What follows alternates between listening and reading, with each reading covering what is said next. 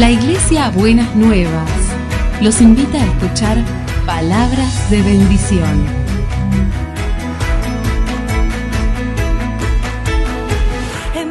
Si desean asistir a nuestras reuniones, los esperamos en Avenida de Lepiane 3925, esquina Subiría, Bajo Flores, Ciudad de Buenos Aires.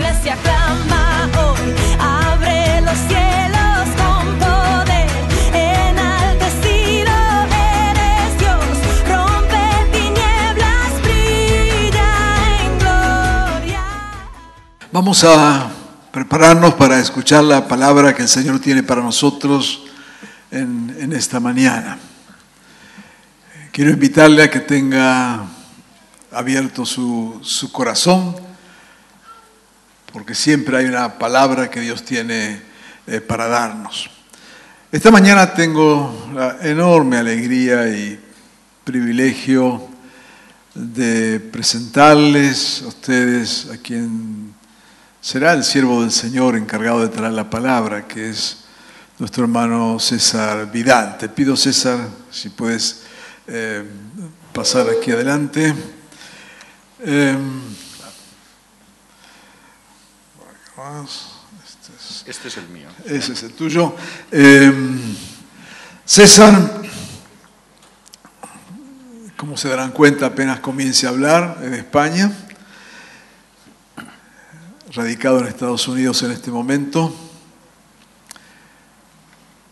periodista, teólogo, historiador, conferencista, y Dios lo ha usado y lo está usando como un cristiano de influencia en distintos círculos en toda América Latina, Europa, inclusive este mes creo que todavía tiene un viaje a China.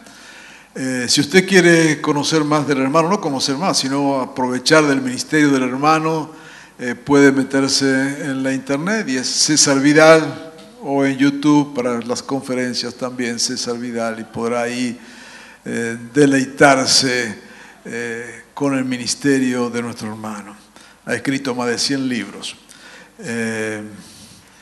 Es una persona que Dios está usando hoy aquí. Hace una semana, 10 días, 8 días que está aquí en Argentina. Ha tenido reuniones, estuvimos juntos en un retiro de pastores, martes, miércoles y jueves de esta semana, eh, que estuvimos trabajando toda la problemática de las de cuestión del aborto y género y demás, pero a la vez César estuvo reunido con, eh, con políticos en distintos círculos y bueno, no voy a gastar más tiempo hablando de él. Para nosotros es una alegría de que él esté acá y además un privilegio y sé que tiene algo para darnos de parte de Dios. César, sentite en tu casa. ¿ok? Dios te bendiga y te use. ¿Está funcionando eso? Sí, creo que funciona.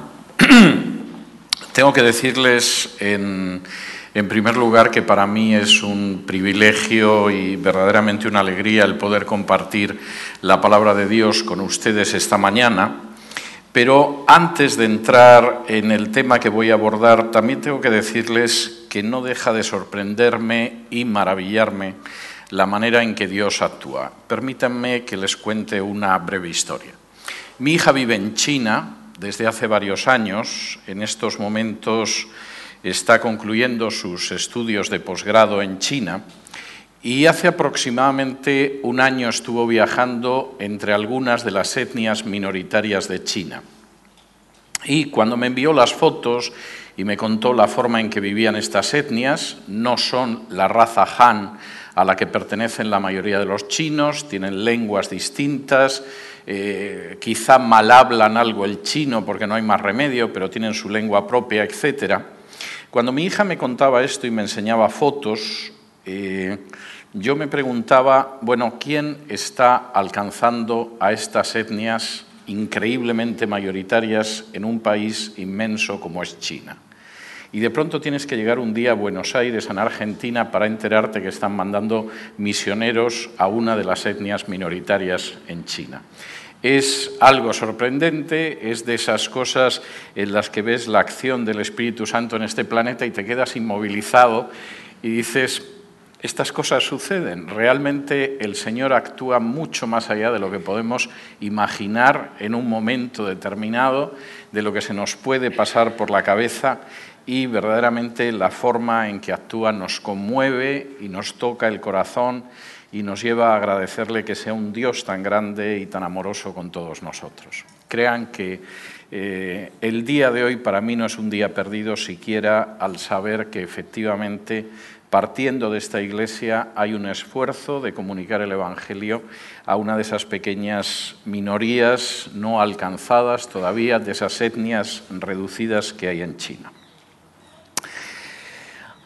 Yo les voy a hablar hoy del pecado de Sodoma y les voy a hablar de la maldad del pecado de Sodoma aclarándoles desde el principio que generalmente lo que la mayoría de la gente conoce sobre el pecado de Sodoma es simplemente el final de la historia. Si uno preguntara qué sucedió en Sodoma, generalmente la gente recuerda que Dios envió a unos ángeles, la gente malvada de Sodoma intentó violar a los ángeles, aquella gente sacó a Lot y a su familia de Sodoma y finalmente Dios ejecutó el juicio sobre esa ciudad y sobre la ciudad de Gomorra. Eso es como si ustedes fueran al cine y vieran exclusivamente los diez minutos finales de una película de dos horas y, por supuesto, los créditos que aparecen en la conclusión. El pecado, la maldad de Sodoma en la Biblia no es solo el final de la película. Es la descripción de cómo una sociedad va apartándose de manera progresiva, descendiendo cada vez más en la distancia que marca con Dios. Y por supuesto, al final, en los últimos minutos de la película, si efectivamente ha ido siguiendo en esa dirección, lo que acaba produciéndose es el juicio de Dios. Les voy a pedir que me acompañen y vamos a ir viendo este pasaje a lo largo de los próximos minutos, que me acompañen al libro del profeta Ezequiel, capítulo 16, donde Ezequiel resume todo ese proceso de deterioro, de desplome moral de una sociedad que puede acabar llevando al juicio de Dios. Dice así en Ezequiel capítulo 16 y versículos 49 y 50. Les aclaro que Ezequiel vivía en el exilio, sabía que si el pueblo de Judá, del que él había sido arrancado, no se arrepentía, las consecuencias iban a ser fatales. De hecho, su profecía era desde el exilio a su pueblo para que se volvieran a Dios, porque si no vendría el juicio de Dios. Y en un momento determinado, Ezequiel dice que realmente el pueblo de Judá es igual que Sodoma moralmente se ha convertido en algo como Sodoma y Ezequiel lo explica. En Ezequiel capítulo 16, vamos a leer desde el versículo 48, dice lo siguiente. Vivo yo, dice Jehová el Señor, que Sodoma, tu hermana y sus hijas, no han, hecho, no han hecho como hiciste tú y tus hijas.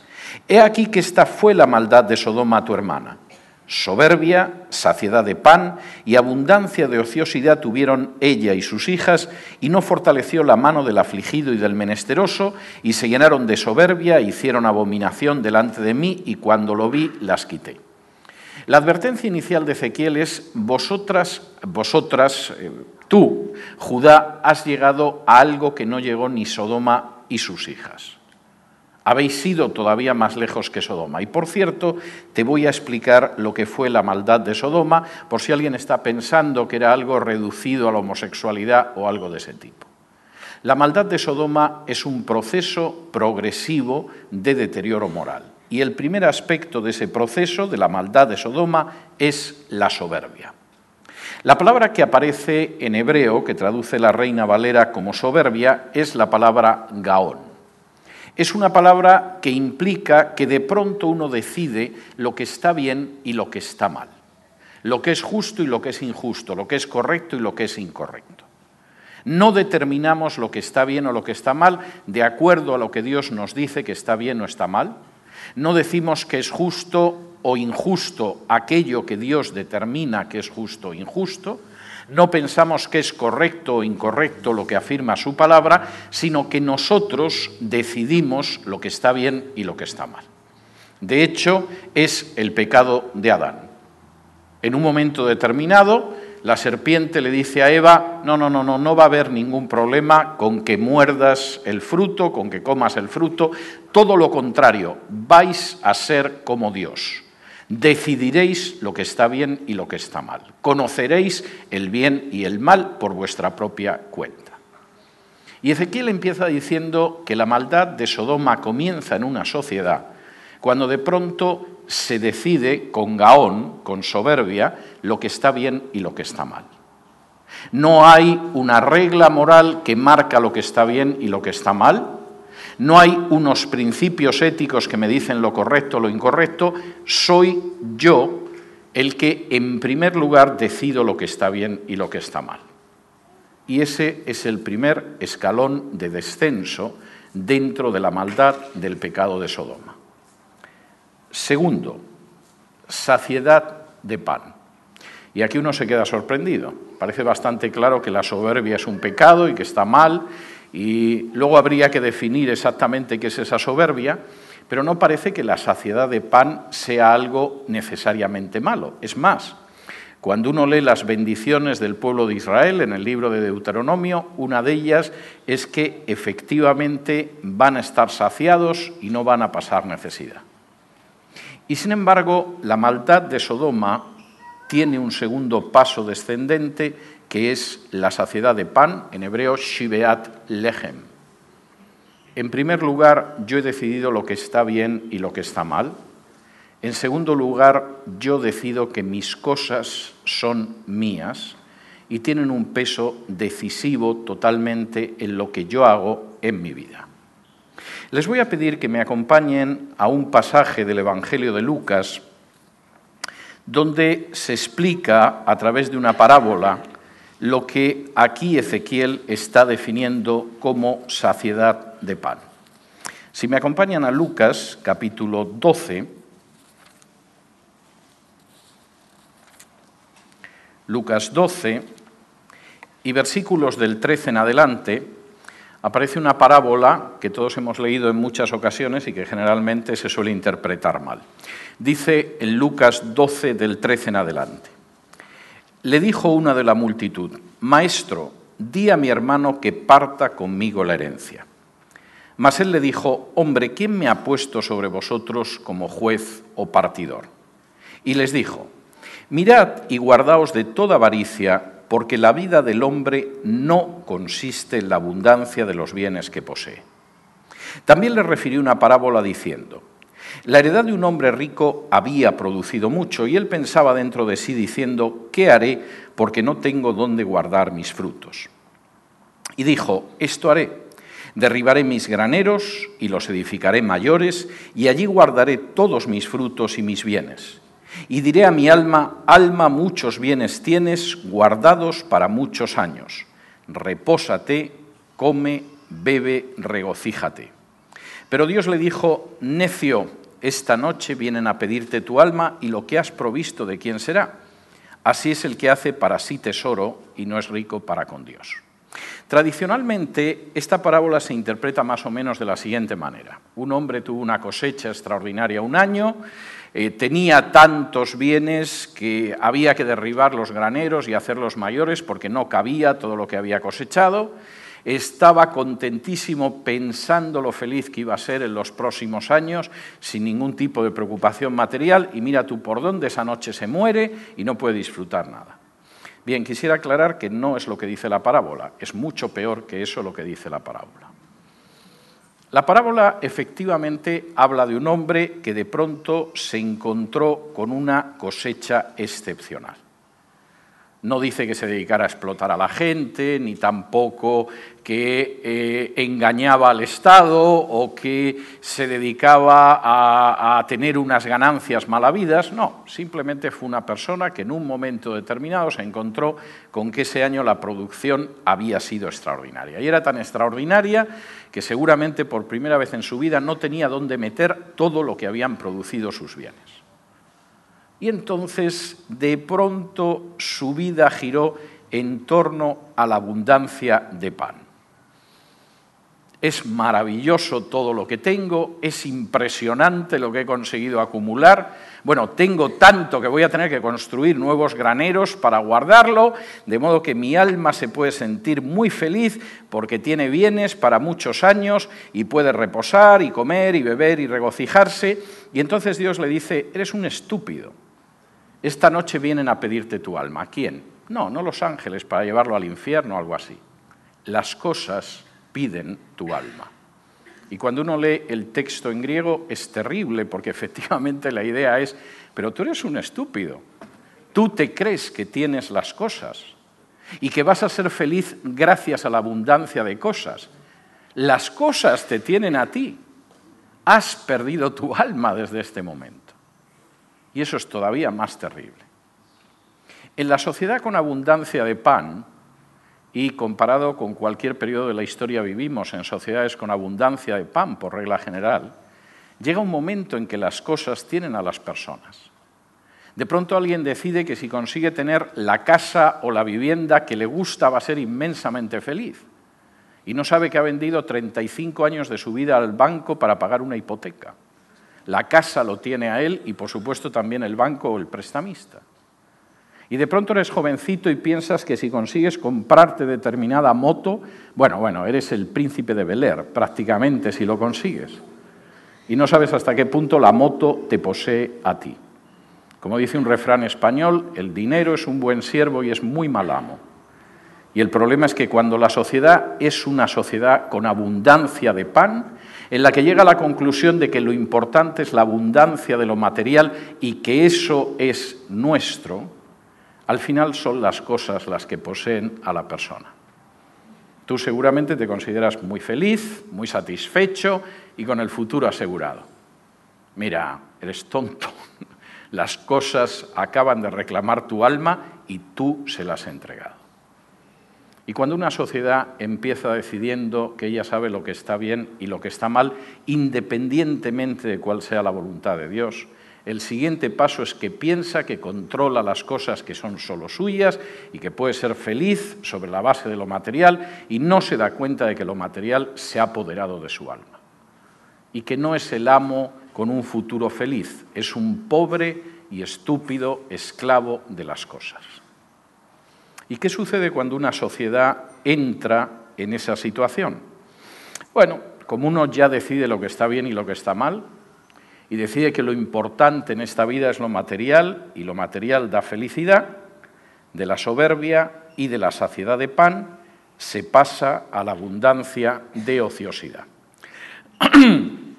la expresión abundancia de ociosidad, shalebat hashekot, en hebreo, pasa por el hecho de que de pronto, después de que las decisiones morales son nuestras y las posesiones materiales son nuestras, también nuestro tiempo es nuestro y, por supuesto, no queremos que nadie nos diga cómo administramos el tiempo. Es más, soñamos con un tiempo donde haya tiempo libre y ocioso en la mayor proporción posible. Y, sin embargo, nunca tenemos tiempo para nada.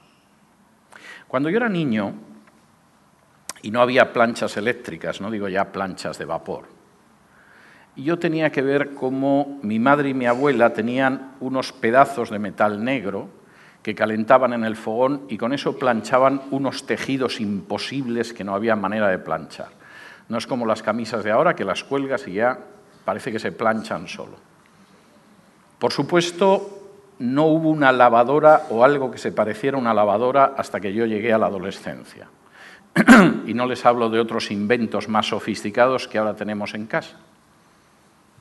Y sin embargo ahora tenemos menos tiempo que nunca.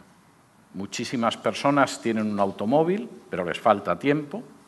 Las amas de casa tienen multitud de aparatos dentro de la casa, pero a todo el mundo le falta tiempo, a pesar de que las tareas domésticas se supone que son más sencillas, y todo el mundo se queja de la falta de tiempo. El problema es que en última instancia administramos el tiempo de una manera muy distinta y es una manera en la que en realidad desearíamos la abundancia de ociosidad y no es posible. De manera que cuando el tiempo no nos da de sí, nos incrustamos en el sofá de la casa, en un sillón de la casa, y nos dedicamos a dilapidar nuestro tiempo frente a una caja tonta que algunos llaman televisor. Lo terrible de la sociedad que empieza a descender en la maldad de Sodoma es que cree que controla aquello que en realidad se le va de las manos. Piensa que controla el bien y el mal, pero está perdiendo el concepto de lo que es bueno y lo que es malo. Piensa que controla los bienes materiales y solamente se convierte en un rebaño que es esclavo de los bienes materiales. Y cree que tiene el ocio y el control del tiempo y continuamente va angustiada porque no tiene tiempo para nada.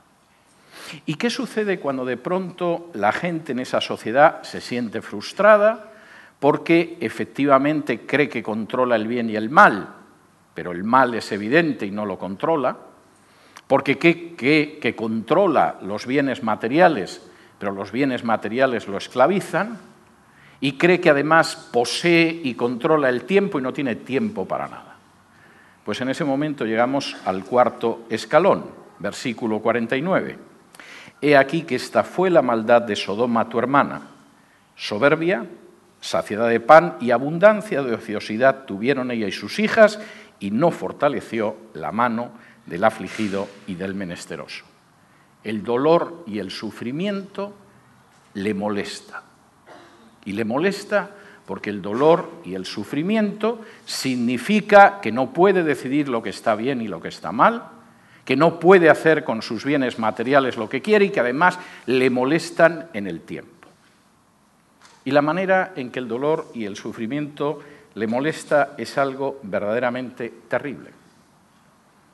Tenemos sociedades avanzadas donde nunca se ha maltratado de manera semejante a los ancianos.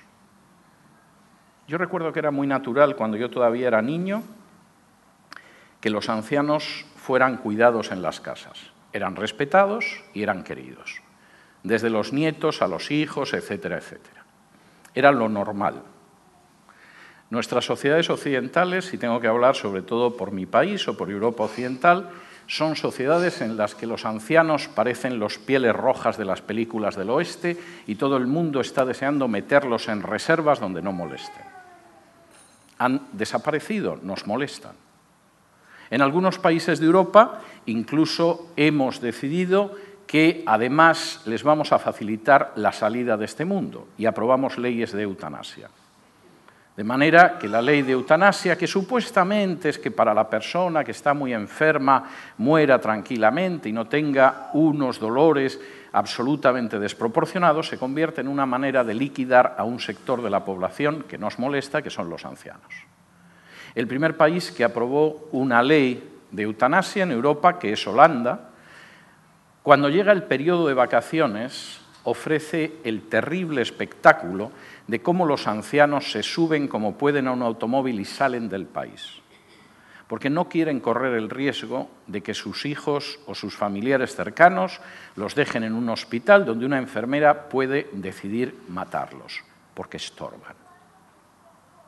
Cuando yo todavía vivía en España, donde la eutanasia no es legal, aunque ha habido intentos últimamente, en un momento determinado se descubrió un hospital importante en las cercanías de Madrid, de la capital, donde el equipo médico asesinaba a los ancianos de acuerdo a un sistema de puntos.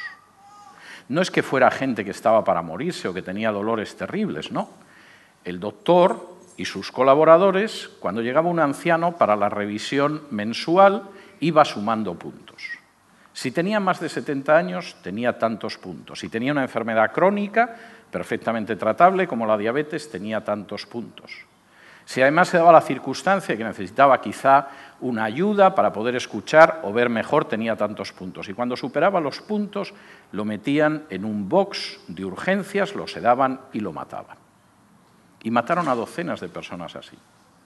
Y cuando en un, en un, momento determinado algunas personas que estábamos en medios de comunicación revelamos cómo estaban asesinando por docenas ancianos absolutamente inocentes y desprotegidos en un hospital, el equipo médico decidió iniciar una acción legal contra nosotros.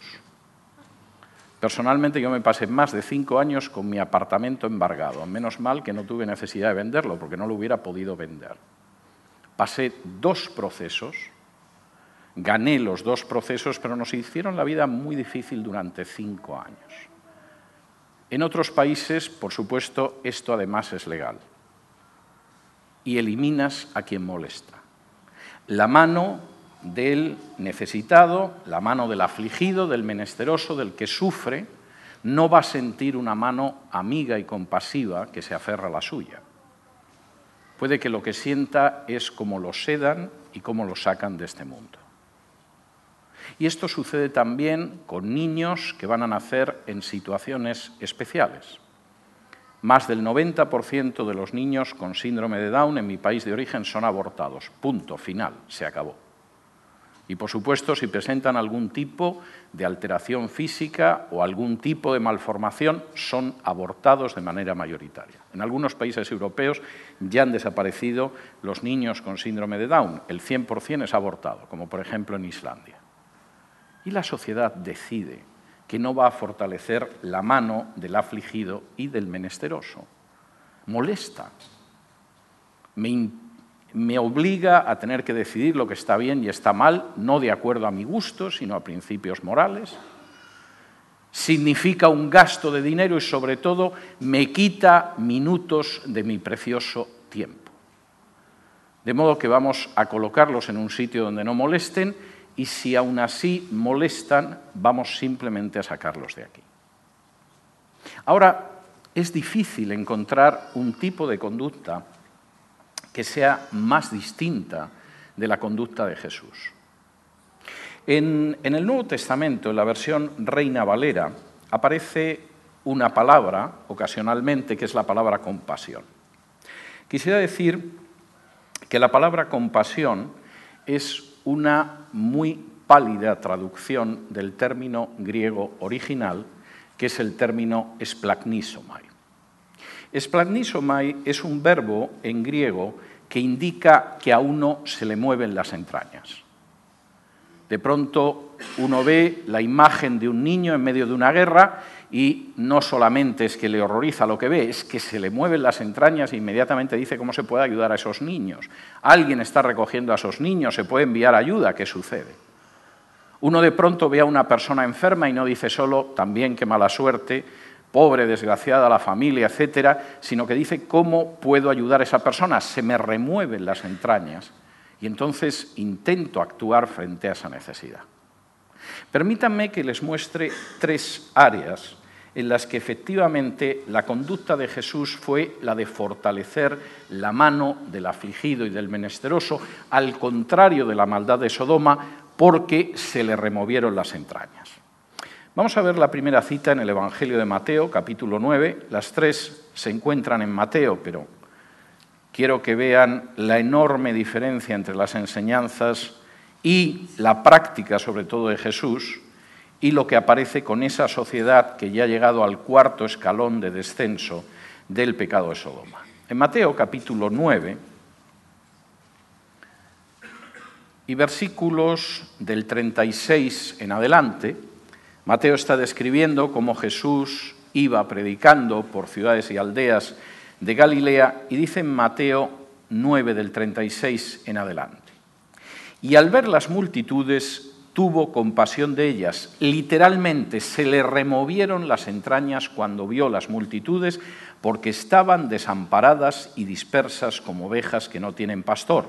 Y entonces dijo a sus discípulos, a la verdad la mies es mucha, mas los obreros pocos, rogad pues al Señor de la mies que envíe obreros a su mies. En primer lugar, a Jesús se le removían las entrañas viendo la deplorable situación espiritual en que vivía la gente que le rodeaba. Cuando de pronto veía aquellas multitudes, la reacción de Jesús no era ¿cuántos hemos reunido esta vez, Pedro? O Juan aprovecha y ve pasando la ofrenda. No, no hay nada de este tipo. Cuando de pronto Jesús ve a aquellas multitudes se le remueven las entrañas. ¿Por qué? Porque se da cuenta de que aquella pobre gente necesitada espiritualmente, ansiosa de recibir luz, Era una gente que era como pobres ovejas a las que tú sueltas en medio de un bosque lleno de lobos. En cualquier momento podía aparecer un depredador que saltara sobre ellos, que los engañara, pero que siempre les iba a comer hasta las entrañas. Y cuando Jesús ve eso, no piensa, ah, pobres tontos, ¿qué le vamos a hacer? Si ya sabes cómo es la gente, como, como corderos, como ovejas, sino que se le remueven las entrañas y dice, pobre gente. Es gente que espiritualmente está tan desvalida como una oveja que no tiene la protección de un pastor. Y tenemos que orar al Señor para que efectivamente reciban esa luz, porque en términos espirituales el peligro en el que se encuentra toda esta gente desvalida es increíble. Ellos mismos no saben la situación en la que están. Y Jesús fortaleció la mano del desvalido y del menesteroso en términos espirituales. Pero no solo en términos espirituales. Si me acompañan a Mateo, un poquito más adelante, Mateo capítulo 14, y versículo 14, de nuevo vuelve a aparecer la referencia a ese esplagnísomai, ese movimiento de las entrañas. Dice así en Mateo capítulo 14 y versículos del 13 en adelante. Oyéndolo Jesús se apartó de allí en una barca a un lugar desierto y apartado. Y cuando la gente lo oyó, le siguió a pie desde las ciudades. Y saliendo Jesús vio una gran multitud y tuvo compasión de ellos, literalmente se le removieron las entrañas y sanó a los que de ellos estaban enfermos. En segundo lugar, a Jesús le afectaba el sufrimiento y el dolor físico de las personas.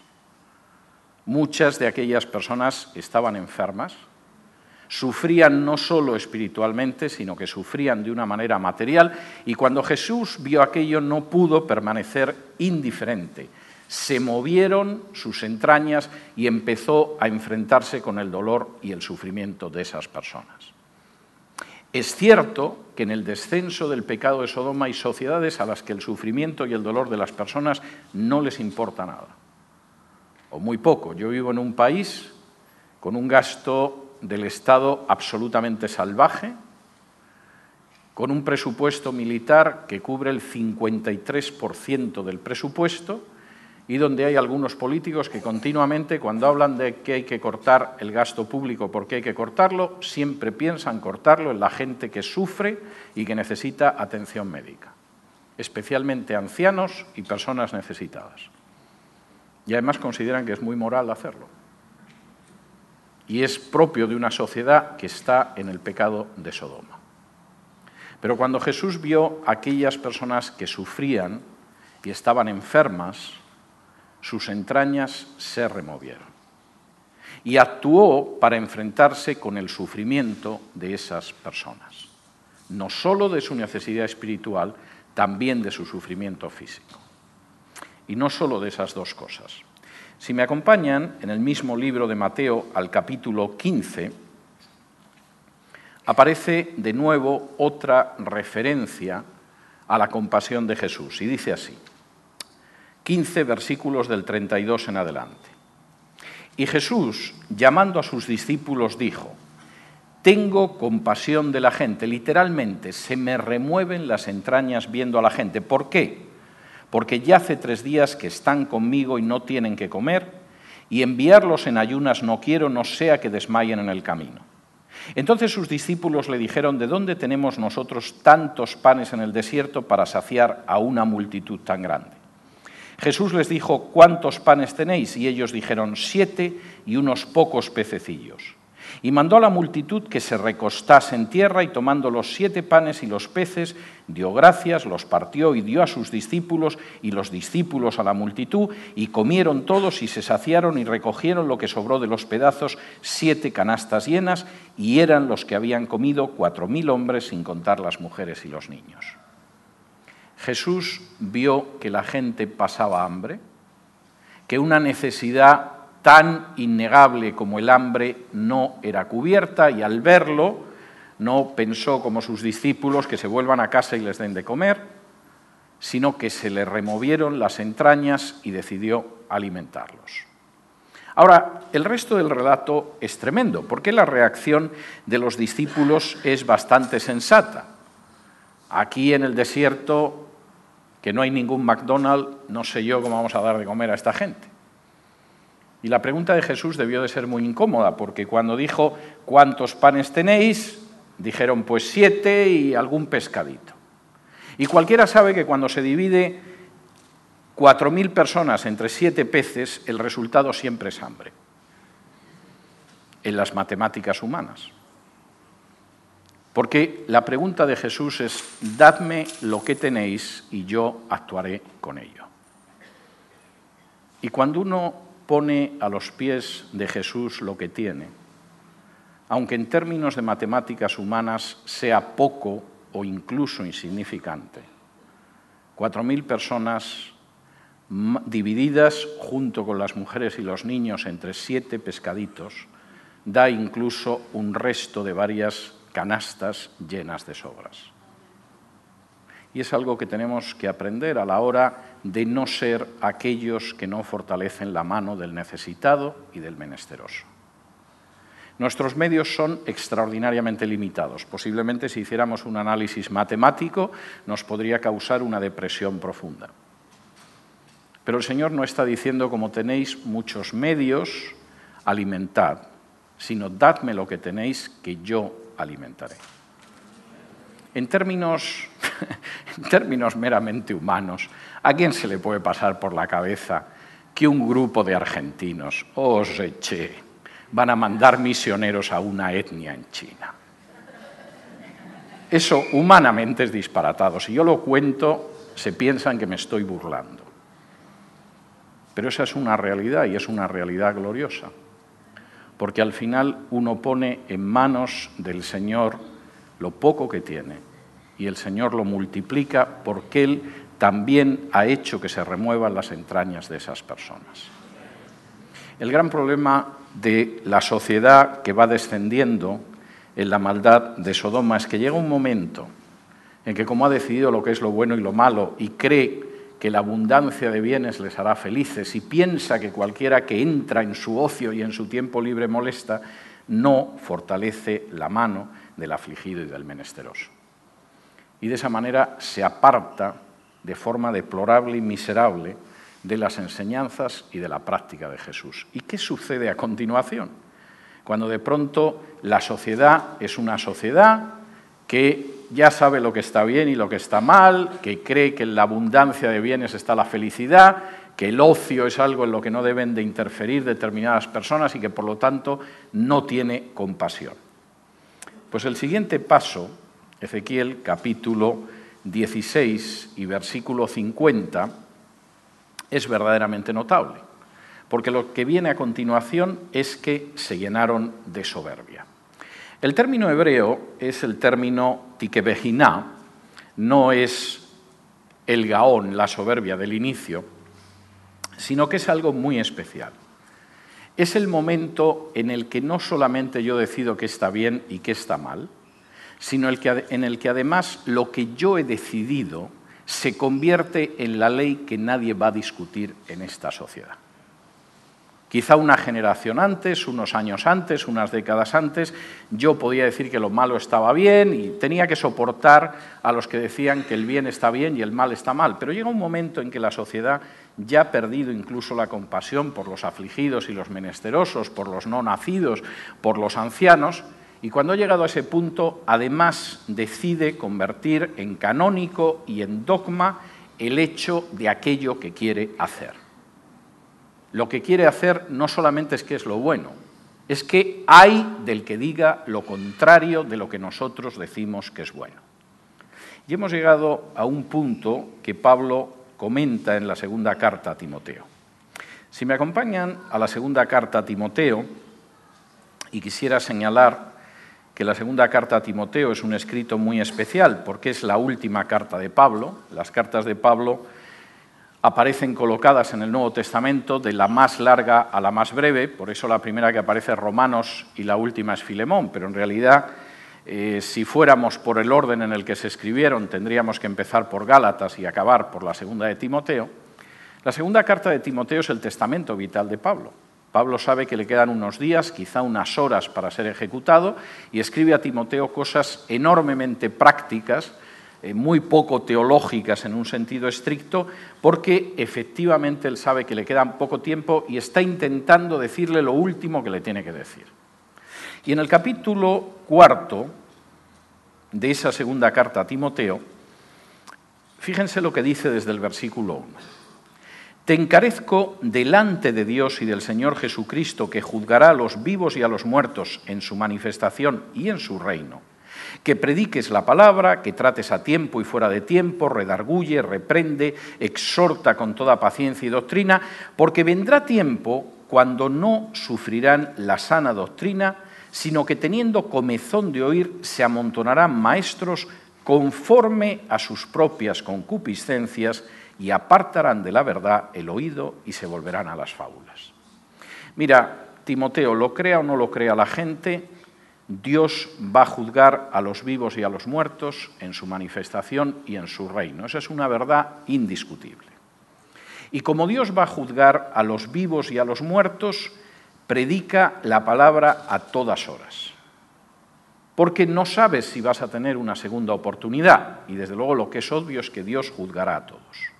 Y además, en la historia de la humanidad, llegan momentos en que la gente ya no puede escuchar la sana doctrina. Les saca de quicio. Porque ha llegado un momento esa sociedad en la cual es verdad que les gusta oír cosas. ¿eh? Pones la televisión y lo mismo te están contando los adulterios de una actriz que un señor que supuestamente ha visto el avistamiento de un ovni. Ya, eh, la, la gente está dispuesta a escuchar cualquier tipo de cosas. Pero sobre todo se buscan maestros que les dicen lo que ellos quieren escuchar. Y lo que quieren escuchar no porque sea entretenido, porque quieran aprender, porque desean mejorar como seres humanos, sino porque son sus concupiscencias. Necesitan que esos maestros justifiquen lo que ellos llevan haciendo desde hace tiempo y por lo tanto no tienen la menor intención de escuchar la verdad y están dispuestos a creerse cualquier cuento y cualquier fábula siempre que confirme sus propios prejuicios. Cuando la sociedad ha llegado a eso, ha llegado a lo que Ezequiel llama se llenaron de soberbia.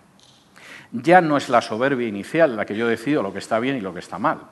No, es un momento en que aquí nadie enseña otra cosa salvo lo que nosotros queremos. Y no queremos nada más que maestros que se presentan diciendo exactamente lo que nosotros queremos que digan y no vamos a escuchar nada más. Aquí no se va a discutir un punto de vista con otro.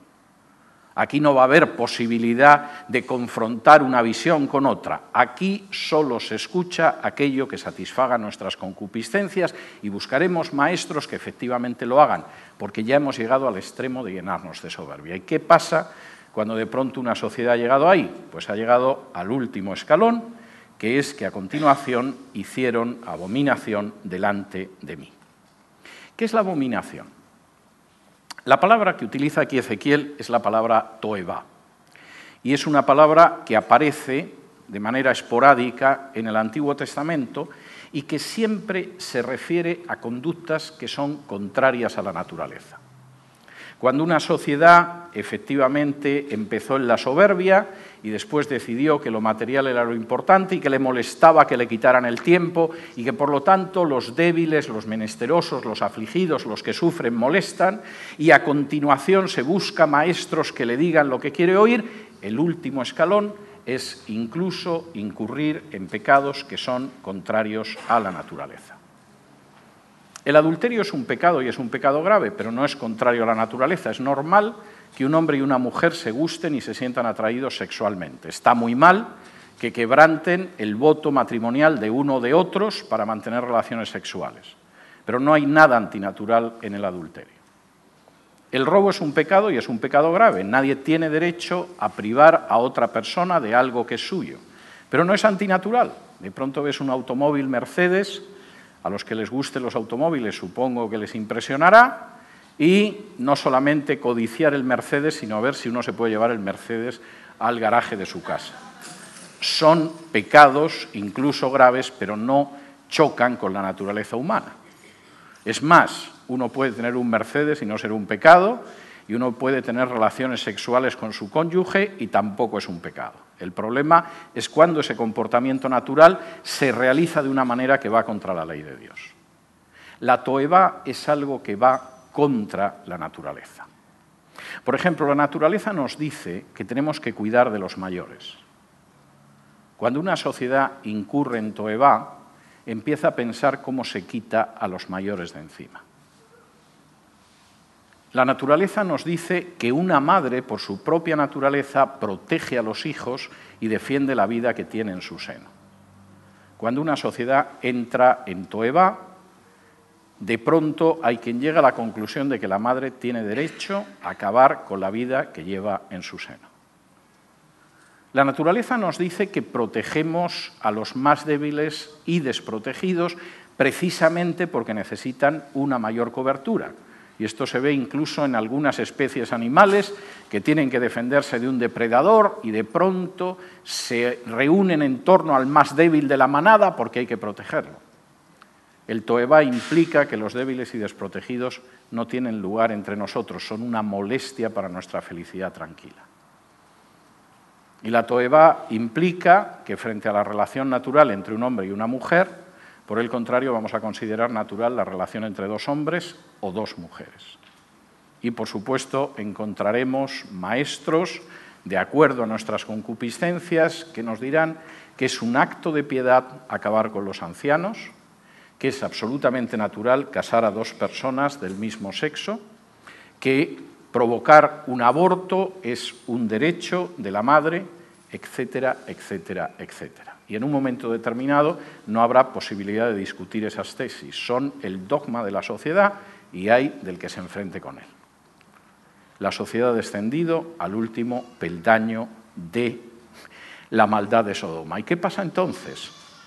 Pues el versículo 50, en la última frase, lo dice con mucha claridad. Cuando lo vi, las quité.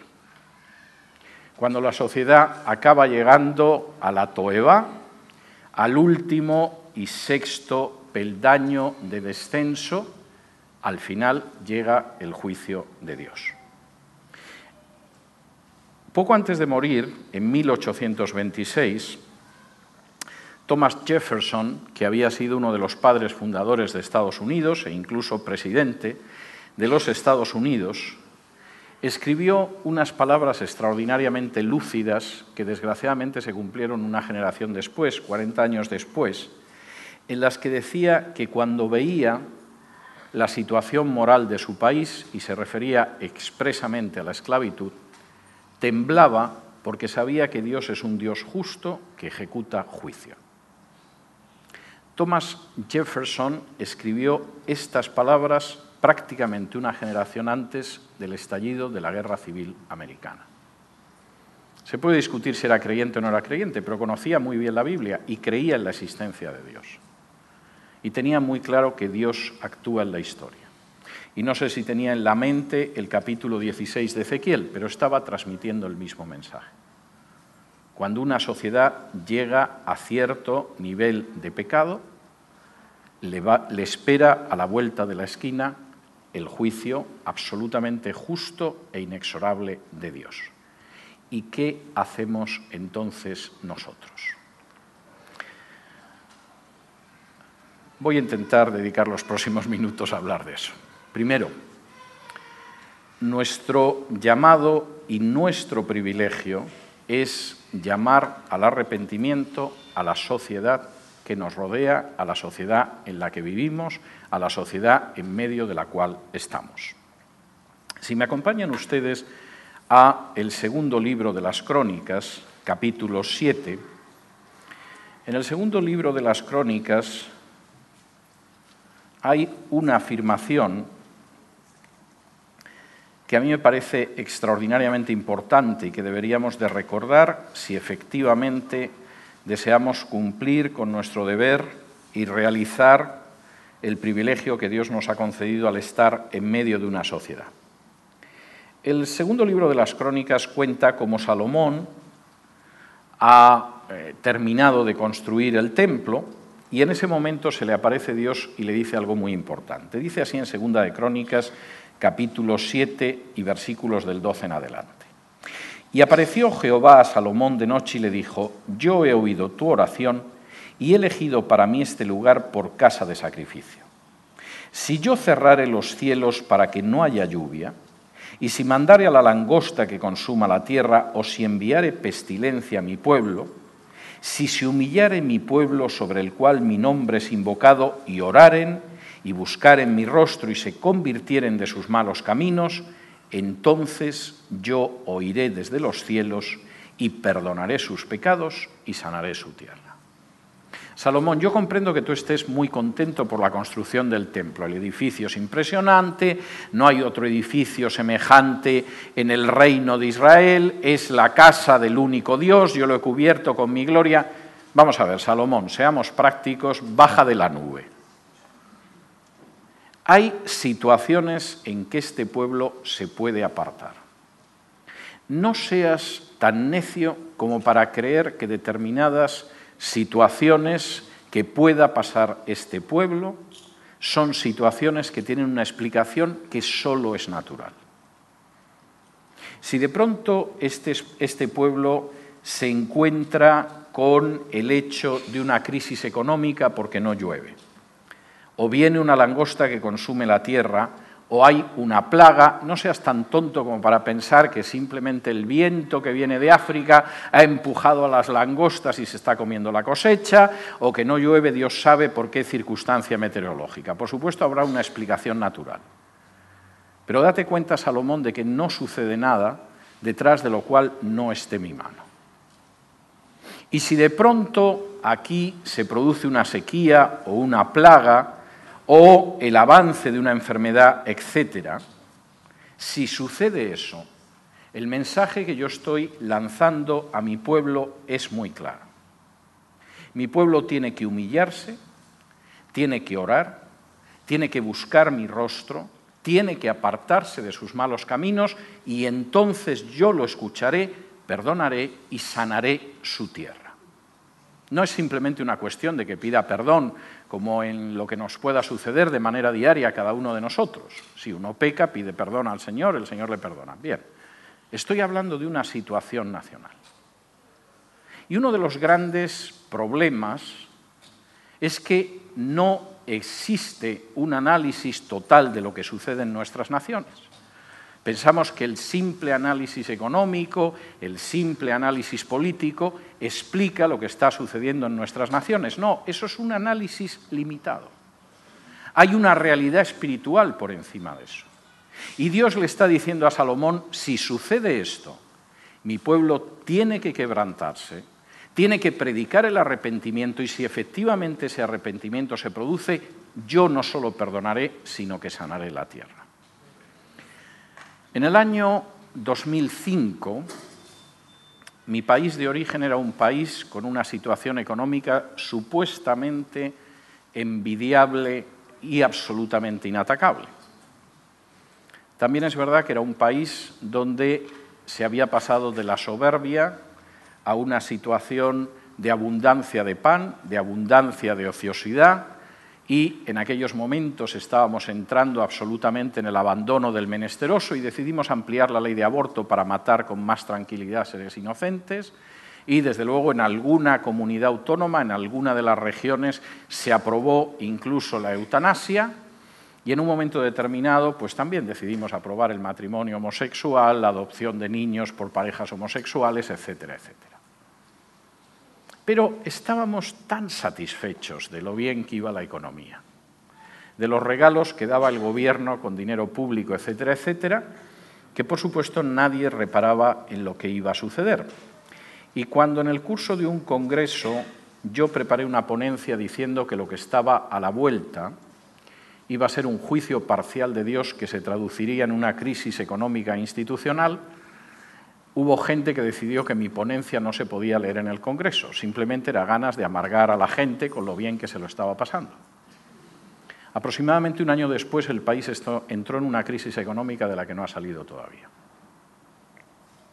Hace apenas un año y pico una política con la que yo mantenía muy buena relación en España, siempre tuvimos buena amistad, decidió impulsar una serie de leyes de ideología de género.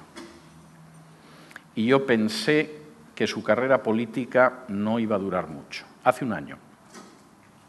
En estos momentos está inmersa en un escándalo que ha liquidado su carrera política. No sé si va a dimitir la semana que viene o va a intentar aguantar unas semanas o unos meses, pero está liquidada. Dios actúa en la historia. Y no seamos tan necios de pensar que si no llueve es simplemente porque hay un anticiclón que impide que llueva. Y no seamos tan necios como para pensar que si de pronto se produce una crisis económica es simplemente por lo corruptos que son nuestros políticos. Y no seamos tan necios como para pensar que cuando de pronto una nación entra en un túnel del que no se ve la salida, bueno, simplemente es porque somos como somos. Hay realidades espirituales que se mueven detrás. Y la primera realidad es que si nuestra sociedad está descendiendo en el pecado de Sodoma, nuestra obligación y nuestro privilegio es advertir a esa sociedad de que tiene que volverse de sus caminos y volverse al Señor, porque si no va a tener que atenerse a las consecuencias. Segundo, ¿qué sucede si en un momento determinado no parece que nuestra sociedad esté muy dispuesta a escuchar? Es más, comprobamos con una inquietud y una preocupación creciente que no es que baje los escalones, es que va corriendo, bajando. Tenemos que interceder. Y es enormemente importante que intercedamos por nuestra nación, independientemente de la visión política, económica o social que cada uno de nosotros tengamos. Nosotros deseamos el bien de nuestra nación y además deseamos de profundo corazón que nuestra nación reciba la luz de Cristo. Y eso significa interceder. Si ustedes recuerdan el relato de Sodoma y Gomorra, en esos diez minutos finales de la película, Abraham ve cómo se marchan los ángeles y sabe lo que va a pasar con Sodoma y Gomorra. Como el mismo Dios le dice, la maldad ha subido hacia mí y después de un tiempo de paciencia han llegado hasta el final y voy a ejecutar un juicio. Y Abraham no dice, Hombre, ya era hora, ya era hora, porque qué gentuza, qué chusma la de Sodoma y Gomorra, ya era hora de que Dios ejecutara el juicio. Hay creyentes a los que oigo con una alegría hablar de la destrucción de naciones enteras que confieso que se me pone los pelos de punta. A ver si Dios arranca a Irán de la faz de la tierra. Bueno, a ver si Dios consigue que en Irán se quebranten y se vuelvan hacia Él, ¿no? Había un personaje que se llamaba Jonás y como los asirios habían derrumbado las torres gemelas, decidió que no les iba a predicar el Evangelio. Y Dios lo tuvo que traer para decirle, pero Jonás, yo no quiero que desaparezca esta gente. Quiero que les prediques arrepentimiento para que se puedan volver. Y cuando Jonás vio que se arrepentían, encima se sintió muy fastidiado y Dios hizo, como hacía mucho calor, hizo crecer una calabacera sobre él y ahí estaba tan a gusto a la sombra Jonás. Y entonces Dios hirió a la calabacera y le empezó a dar el sol. Dijo, ¿por qué se tenía que morir la calabacera, el ricino? Y Dios le dijo, ah, ¿te molesta que se muera un arbolucho que a fin de cuentas no piensa y no habla? Y veías con placer que yo arrasara la vida de todos los asirios. Bien, Jonás. Hay creyentes que parece que se complacen en la idea de una gran hecatombe sobre naciones enteras. No es lo que está en el corazón de Dios. Y cuando Abraham vio cómo los ángeles bajaban, inmediatamente se dirigió a Dios y le dijo, bueno, no me cuentes cómo es la gente de Sodoma y Gomorra, Señor, yo lo sé, además vive allí mi sobrino Lot, estoy informado, pero, pero es que puede haber gente buena que, que vaya a sufrir ese juicio. Si hubiera cien justos en Sodoma, ¿perdonarías a la ciudad? Y el Señor dice, sí, por cien justos perdonaré a la ciudad. Seguramente Abraham se sintió satisfecho, pero pensó, lo mismo se me ha ido mucho la mano. ¿Y si hubiera 90? De modo que Dios le dijo, sí, por 90 también perdonaría la ciudad. Y por 80 también. Quizá 70. Sí, Abraham. 60. Bueno, ni para ti ni para mí, Señor. Si hay 50 que son justo la mitad de 100, ¿perdonarías a la ciudad de Sodoma? Y Dios le dijo, sí. Y Abraham descendió hasta diez y Dios le dijo, mira, hasta por diez perdonaré a Sodoma.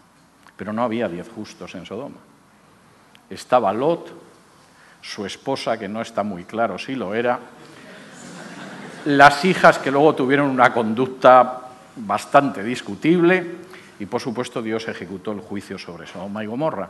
Pero nuestra misión es interceder como Abraham y no huir como Jonás diciendo a ver si es verdad y aquí hay un juicio terrible.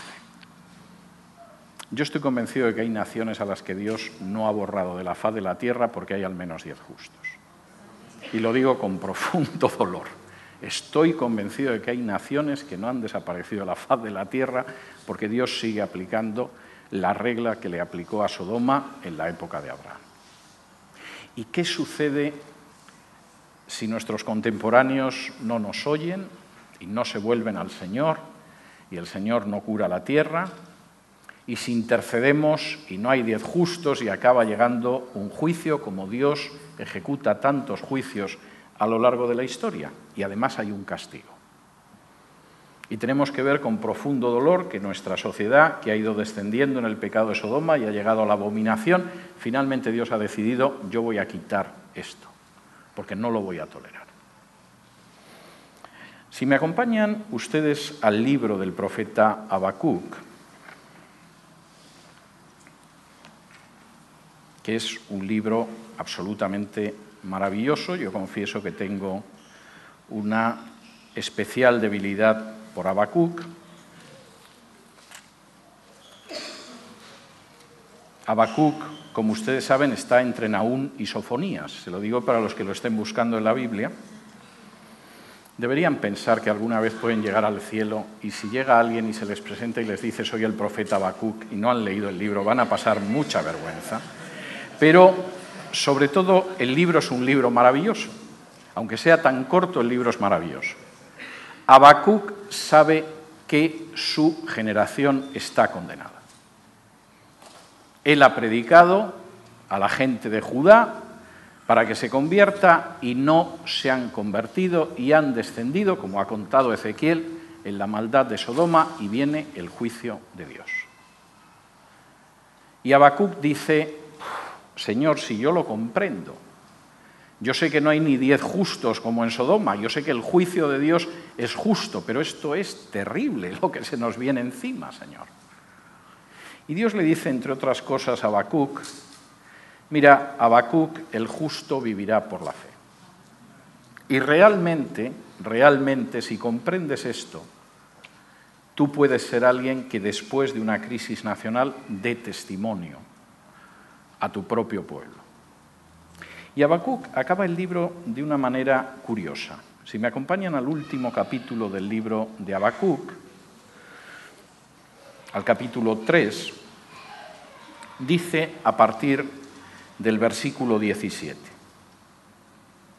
aunque la higuera no florezca, ni en las vides haya fruto, aunque falte el producto del olivo y los labrados no den mantenimiento, y las ovejas sean quitadas de la majada y no haya vacas en los corrales, con todo yo me alegraré en Jehová y me gozaré en el Dios de mi salvación. Aunque de pronto la economía nacional sea un desastre, la inflación se dispare, no esté claro si se van a pagar las pensiones, mis ahorros en el banco se evaporen, con todo yo me alegraré en Jehová y me gozaré en el Dios de mi salvación. Y uno diría, Habacuc, ¿qué estás fumando últimamente para escribir estas cosas? Y Habacuc da dos razones por las que él puede afirmar eso. Y dice, yo sé que enfrente tengo una gran crisis nacional. Y la que se avecina es verdaderamente terrible, porque hemos ido descendiendo y al final Dios es un juez justo. Y sin embargo, yo me voy a alegrar en Jehová y me voy a gozar en el Dios de mi salvación. ¿Por qué? Versículo 19. Primero, porque Jehová el Señor es mi fortaleza. Lo que a mí me da fortaleza y me hace sentirme seguro no es la cotización de la bolsa, las promesas de los políticos o el último análisis macroeconómico. Mi fortaleza es Jehová, que además es el Señor del universo. Y por eso yo sé que incluso en los peores momentos de prueba yo puedo sentir la paz y el gozo porque mi fortaleza es el Señor, no la brazo, el brazo del hombre. Pero segundo, y esta es una afirmación especialmente hermosa, porque Jehová, que es el Señor y es mi fortaleza, hace mis pies como de ciervas y en mis alturas me hace andar. Quisiera aclarar que la palabra que la Reina Valera traduce aquí como ciervas no es una cierva. Es un animalito que existía en Israel en la época de Habacuc, no existe hoy en día, y que ha sobrevivido en algún país mediterráneo como España. Es un país, eh, perdón, es un animal que en España se conoce como rebeco. El rebeco es un animalito un poco más pequeño que un ciervo y un poco más grande que una cabra montés. Y el rebeco es un animal peculiar porque puede conseguir colocar sus cuatro patas juntas en un espacio aproximadamente de una moneda y además es un animal con una enorme agilidad para moverse por la montaña. En YouTube pueden encontrar alguna grabación del rebeco que está en lo alto de la cima de la montaña y empieza a bajar la cima a saltos, en zigzag, hasta que llega, sin haber perdido un solo pelo de la piel, hasta la falda de la montaña, hasta el valle. Y lo que dice Habacuc es tremendo. Yo me puedo gozar y alegrar en Jehová porque Jehová es el Señor del mundo y es mi fortaleza. Pero además convierte nuestra existencia en algo parecido al rebeco. A lo largo de esta vida hay gente que efectivamente mira hacia abajo y dice, Dios mío, nos vamos a despeñar. Esta nación está al borde del abismo, estamos a unos centímetros del precipicio. Y Habacuc dice, sí, pero somos como el rebeco. El Señor nos hace ser como ese animalito que cualquiera diría que se va a despeñar, si nosotros diéramos dos pasos a esas alturas nos mataríamos estrellándonos contra el fondo del desfiladero, pero el Rebeco baja de una manera prodigiosa, graciosa, elegante, y llega abajo y uno dice, pero tenía alas el Rebeco, porque ¿cómo ha conseguido llegar hasta aquí? Y él dice, el Señor es el que nos hace mantenernos en lo alto del desfiladero. Es verdad que muchos se despeñan, es verdad que muchos se estrellan, es verdad que muchos caen al fondo. Pero el Señor, que es mi fortaleza y que realmente es el dueño del cosmos, nos hará caminar por las alturas con la gracia, la elegancia, la seguridad y la soltura del rebeco. Y convierte nuestros pies, que son torpes y que por supuesto pueden resbalar y tropezar y caer, en algo tan extraordinario como los pies del Rebeco.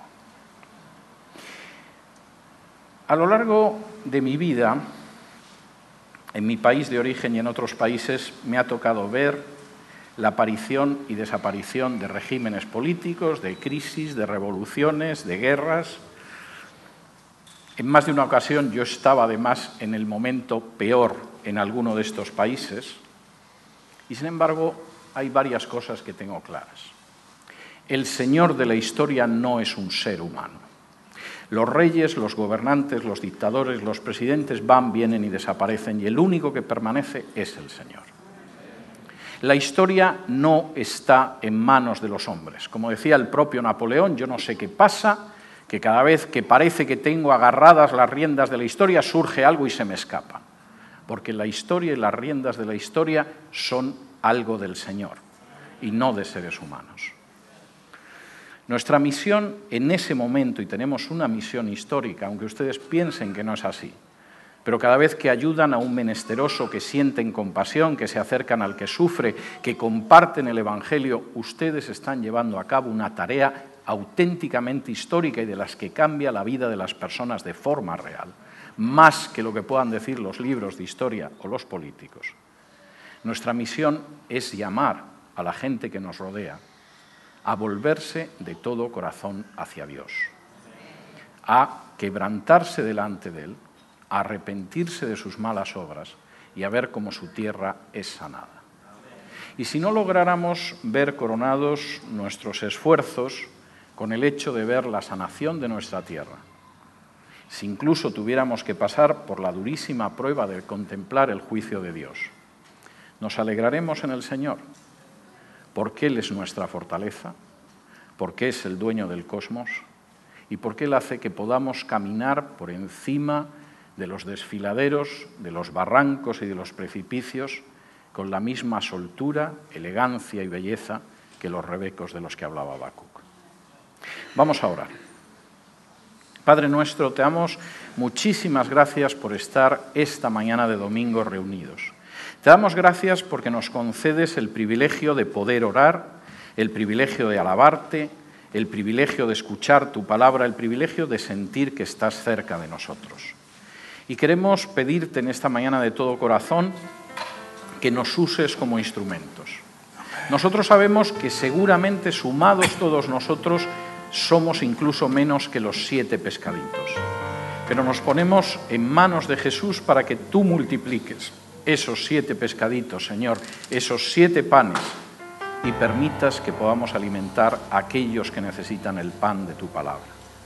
Te pedimos que tú nos guíes para llamar a la gente que nos rodea, a la gente de nuestra nación, a volverse a ti para que tú sanes la tierra.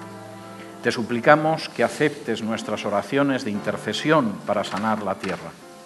Y te pedimos que sigas siendo el Señor de nuestras vidas a cada segundo, que podamos sentir en cada momento que tú eres el dueño del universo. Y te damos gracias porque incluso en las mayores dificultades, cuando muchos otros se estrellarían y caerían, sin embargo nosotros sabemos, Señor, que tú haces nuestros pies como el de ese animalito prodigioso que es el rebeco.